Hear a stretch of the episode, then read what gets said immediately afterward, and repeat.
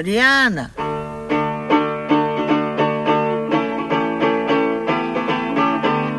Folhetim da Mariana. Contos, cantos e descantes de mulheres em trânsito. Histórias de vida em 12 capítulos musicados. Agora, agora, soldado. É agora a ocasião, e antes que a narrativa que esta boa senhora nos está a cantar descambe, de darmos as boas-vindas aos nossos estimados ouvintes. Como já tereis com certeza percebido, estamos em maré de romances, romances cantados e romances da vida real. No capítulo anterior do nosso folhetim, falámos sobre os antepassados de Mariana e a grande heroína da gesta foi a sua mãe e grande amiga, mais conhecida por Tia Felicidade. Mulher de pouca instrução, Felicidade era senhora de seu nariz e de grandes talentos inatos. A sua vida daria, efetivamente, um bom romance. Nascida no seio de uma família humilde, um pai tamanqueiro, uma mãe tecedeira e uma caterva de filhas, patos e leitões, Felicidade foi introduzida cedo, tal como suas irmãs, nas artes da fiação e da tecelagem, mas também das curas, mezinhas e benzeduras. Ainda não tinha 16 anos quando foi vítima de uma gravidez acidental. Obrigada pelo pai a casar, Felicidade terá recorrido às medicinas populares e já então alternativas para interromper aquela indesejada gestação. Desde tão nova, presa a um homem a quem não amava, Felicidade espera e vai murchando a cada dia que passa. Até que apareceu um certo espanhol que lhe conquistou o coração e a trouxe de volta à vida. Mariana, a mulher a quem se presta homenagem neste folhetim, é fruto desta história de amor. Uma história de amor das antigas. Sustenda a respiração, estimados ouvintes, porque é deste romance que vos vamos hoje falar. Então, só aqui entre nós as três, conta-nos lá a história de faca e realidade em que a mãe da Mariana esteve envolvida. É que eu estou em pulguinhas para saber como é que elas. e a- Ai, está bem. Oh, ai. Mas tens que me fazer um cafezinho. Está-me a dar um sono? Pois, já é hora da cesta. Olha, a Amélia também está com a lanzeira. Vai contando que eu vou fazendo. Onde é que puseste os fósforos? À frente dos teus olhos, Maria. Bem, não sei se sabes, mas isto passou-se no princípio dos anos 30. Em Paris, as senhoras usavam os cabelos à garçonne e o peito à mostra. Mas as mulheres daqui, tanto as camponesas como as outras, andavam era de totice e lencinho escuro na cabeça. As mais gaiatas ainda usavam os lenços de flores, mas só em dias de festa. Ó, daqui a bocado estás a dançar o vira na romaria da Nossa Senhora da Agonia, mulher. Vai direto ao assunto. Queres curto o café? Não, faz-me antes um carioca. Chegou agora, chegou, chegou. Meu corpo treviginga qual pandeiro. Ai, eu é que estou na romaria? Eu lembrei-me da Carmen Miranda, o que é que tu queres? Ela era carioca, não era? Não, era ali dentro do Oriminho. Nasceu numa aldeia do Marco de Canaveses. Só que como cresceu no Brasil, em vez de andar com laranjas ou cântaros à cabeça, usava bananas e abacaxis. Olha, se fossem vivas, ela e a Felicidade deviam andar pela mesma idade. Mas tu queres que eu te conte o fadinho do espanhol e da tia Felicidade, ou nem por isso? Claro que quero. Tu a falar e nós a escutar. Bem, nós não, porque a Mel, entretanto, já está a bater uma soneca. Olha, tanto melhor. Assim podemos falar à vontade. O primeiro marido da Felicidade era caçador. E parece que dos bons, ou por outra, dos maus. Dizem que atirava sobre tudo o que mexia e que tinha uma belíssima pontaria. Por isso, era temido por todos aqui na aldeia e nas redondezas. E ninguém se metia com ele. Tinham-lhe todos muito respeitinho. Com quantas colheres de açúcar queres o café? Muitas! De chá ou de sobremesa? Das de sopa! Anda lá! Já sabes que eu sou uma mulher doce.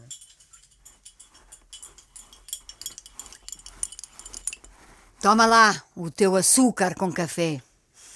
Este fogareiro que o tio Chico nos trouxe tem-nos dado cá um arranjo. E tu, não bebes? Não posso, mulher. Depois fico para aí cheia de palpitações. O outono tinha chegado há pouco e por estas bandas já fazia um frio de rachar. O costume.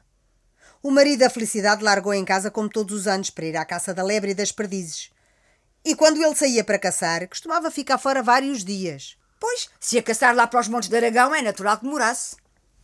Qual aragão, qual carapuça? O homem devia ir ali para a Serra do Marão, quanto muito, ou para outra qualquer aqui perto.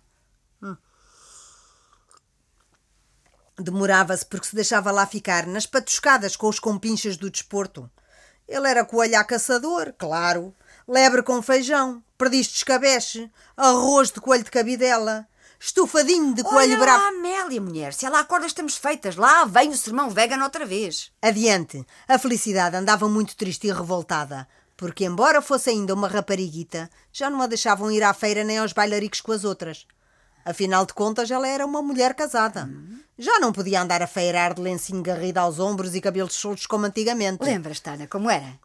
Vir feirar tiruliro, liro, tiruliro, lero Para comprar tiruliro, liro, tiruliro, lero Vir feirar tiruliro, liro Para comprar tiruliro, liro. Isto é que é bem saber governar.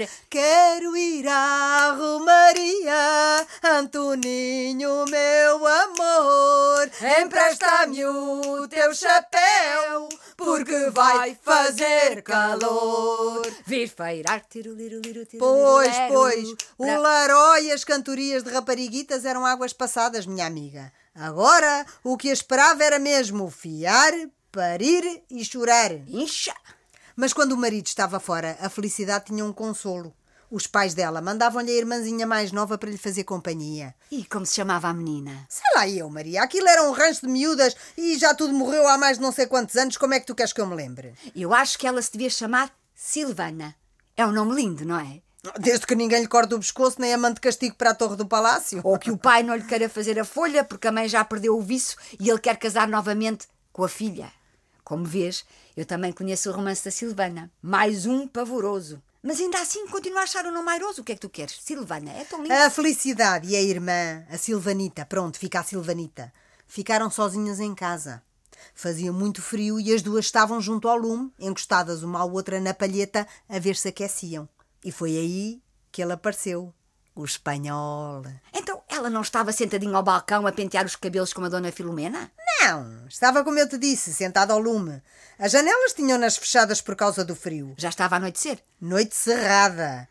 Não sei lá os pormenores, mas a Mariana contava que a mãe e a tia tinham ouvido uma melodia maravilhosa que chegava vinda da rua e perguntou a Silvanita, a irmã mais velha: Será chuva?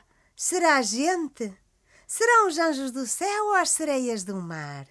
E foram as duas a correr à janela. Era o espanhol a cantar. Era o espanhol a cantar. Ay, linda amiga, que no vuelvo a verte. Ay, qué romántico. Cuerpo garrido que me lleva a la muerte. Ve esta parte agora. Levanté mi madre al salir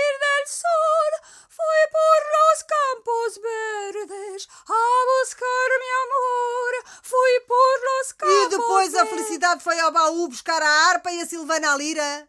Andas a delirar tu, julgas que estás no tempo de Dom Dinis, rapariga. O futuro pai da Mariana era bem matarruano e de ascendência cigana. Quanto muito, cantava umas modinhas galegas que tinha aprendido na taberna ou à beira da fogueira com os homens da trupe. Ah, se tens tantas certezas, diz-me lá. Vá, como era a música do espanholito? Como era, não sei. Mas posso ensinar-te uma que aprendi com um moço galego que encontrei nas festas de São João d'Arga. Ai, mãezinha, deve ser bonita. Coraste até à raiz do cabelo. Boas recordações, Ana. Uhum. Meninas que andam no baile vieram de Badajoz. Meninas que andam no baile vieram de Badajoz. Umas na casca do figo, outras na casca da noz. Umas na casca do figo, outras na casca da noz. Lai, lai, lai, lai, lai, lai. Lai, lai, lai, lai, lai, lai, lai, lai, lai. Lai, lai, lai, lai, lai, lai. Lai, lai, lai, lai, lai, lai, lai. Pois, com este alvoroço todo, palminhas e tudo, difícil seria não se dar pela presença do espanhol. Mas perguntar-se-ão os estimados ouvintes que agora nos sintonizaram de que espanhol estarão elas a falar. Serei, como de costume, veloz nas explicações. É do pai da Mariana que falam, ou do pouco que dele se sabe. Relembra-se o dia em que ele arrebanhou o coração à felicidade, mãe da Mariana, que para além de bonita e determinada, era também casada. E na graciosa tradição oral portuguesa, chama-se a este tipo de enredo romance, sobretudo quando cantado em verso. O espanhol apareceu e depois? O que aconteceu? Como é que ele era? Era espanhol, alto e muito moreno, é só o que eu sei. E pelos vistos também era bom cantor. Ou então as miúdas meteram-se foi nos copos e depois começaram a ouvir coisas. Não interessa. E então depois, o que fez o espanhol? O espanhol estava a tiritar de frio, com os cabelos molhados pela cacimba e as mãos nos bolsos. Conduzia o cavalo sem mãos. Olhou para a felicidade com aqueles modos ladinos de ciganito e pediu-lhe abrigo. Estava de viagem. Levava uma mula atrelada ao cavalo para ir vender a uma feira qualquer. Pois, o cavalo da cor das cinzas. Eu cá nunca ouvi essa história do cavalo cinzento. Só sei que ele estava a cavalo e arregelado até aos ossos. E quando viu a felicidade à janela, engraçou logo com ela. Ele já a conhecia, Ana. Eles já se conheciam de pequenos. Então foi uma grande coincidência. Ou não? Mas continua.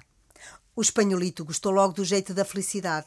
Percebeu que ela estava sozinha, sem homem que a guardasse, e pediu-lhe para o deixar dormir com ela. No quentinho das dobras dos seus lençóis de linho alvo, branco, branquinho, como ao branco da neve branca, da branca da neve. Ou no quentinho pardacento do palheiro? Eu cá não sei. O que sei, porque a Mariana me contou, foi que a mãe pôs a tia a dormir. A tia? A tia da Mariana. Ah, é verdade. A Silvanita era a tia mais nova da Mariana, é verdade. E tu continuas a dar-lhe com a Silvana. Mas sim, a Felicidade tratou de cansar a irmã com histórias, deitou-a na sua cama e depois foi pernoitar com o espanhol. Foi amor à primeira vista. Já te disse que eles se conheciam desde miúdos.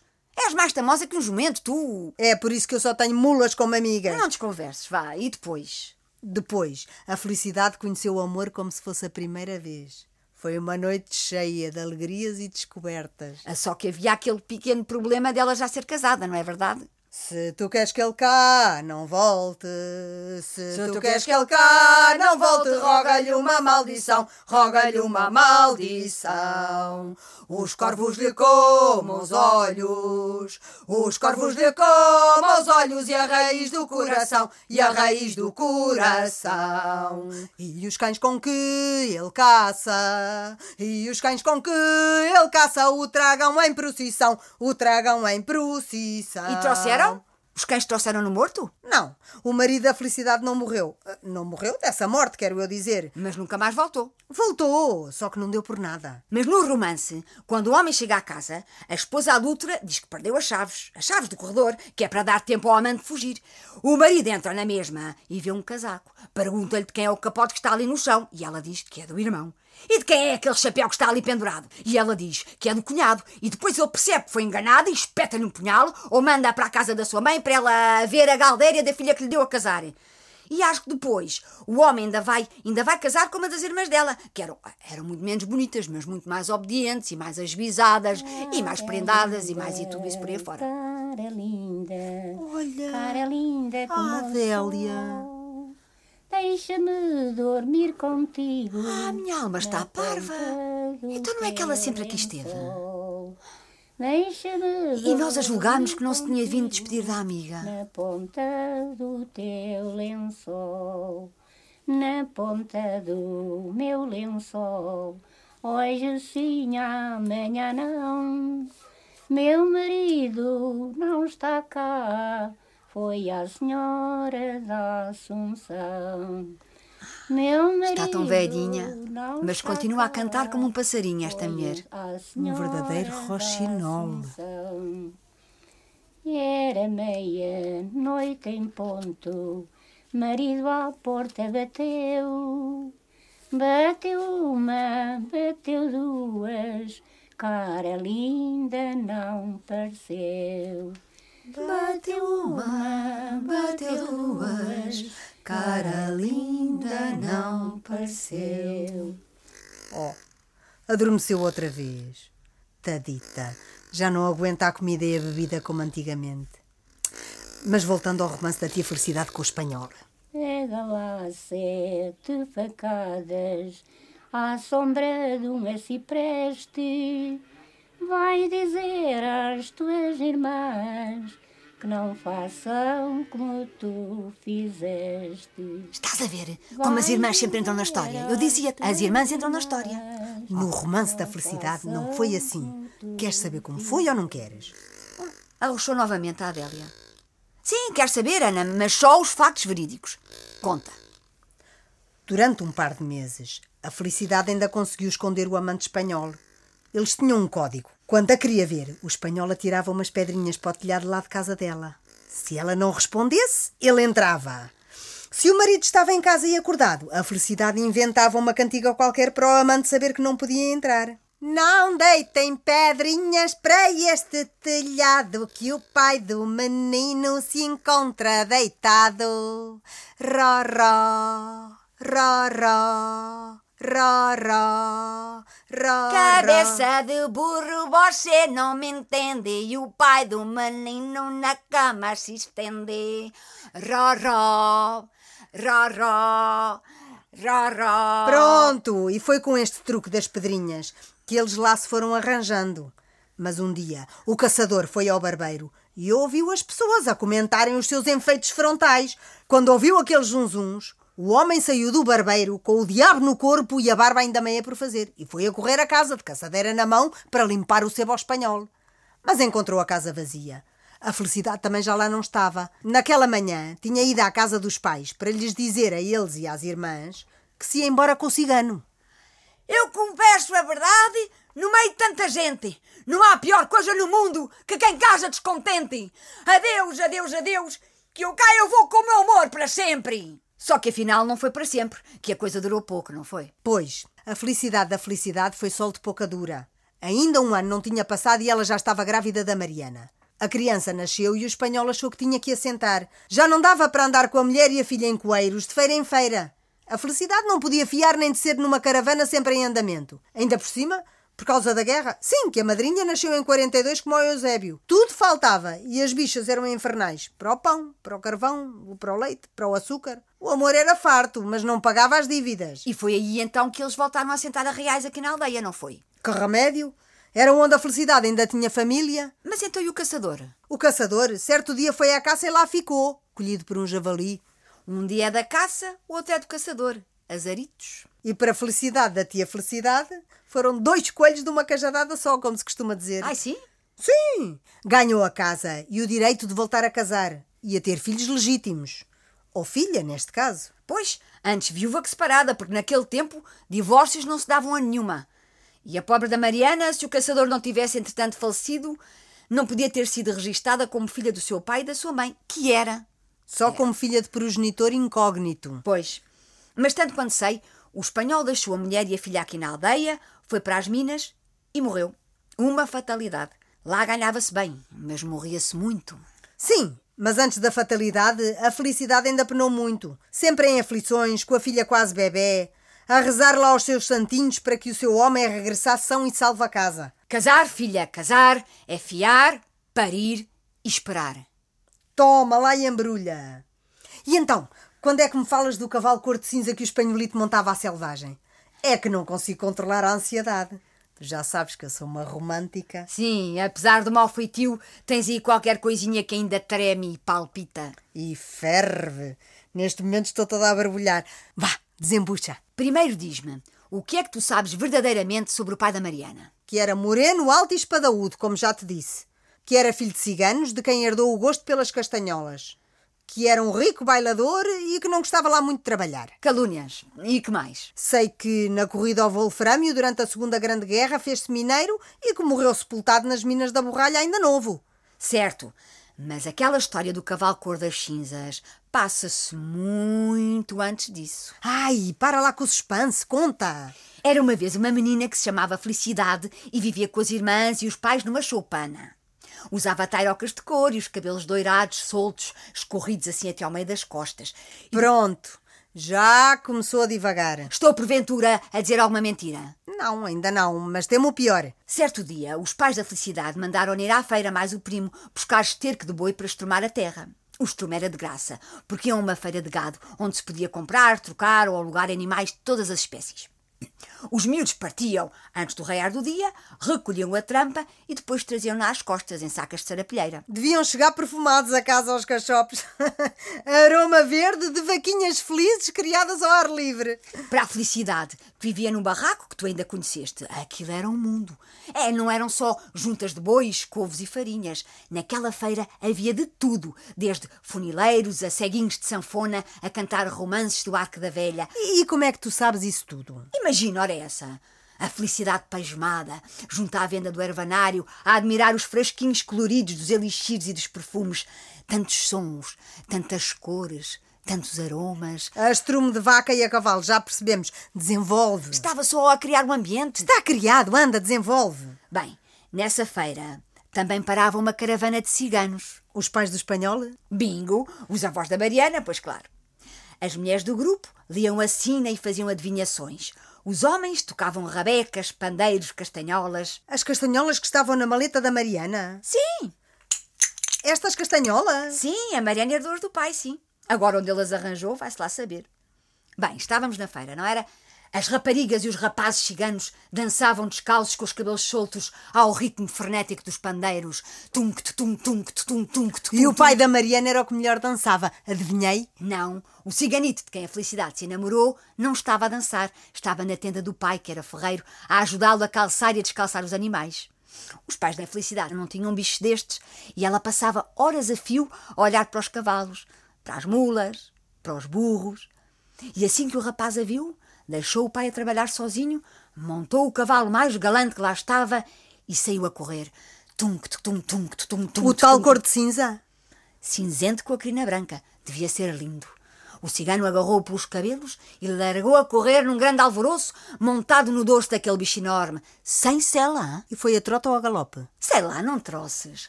A Mariana adorava contar esta história. A história do dia em que o pai e a mãe se tinham conhecido. Agora, se tudo se passou exatamente assim, tal e qual, sem tirar nem pôr, não sei. E olha, nem me interessa. Tens razão. Eu também não sou de intrigas. O que importa é o amor e mais nada. Esta moda agora é nova, cá no nosso Portugal, que a trouxe uma cigana morena nas cintas do Aventali.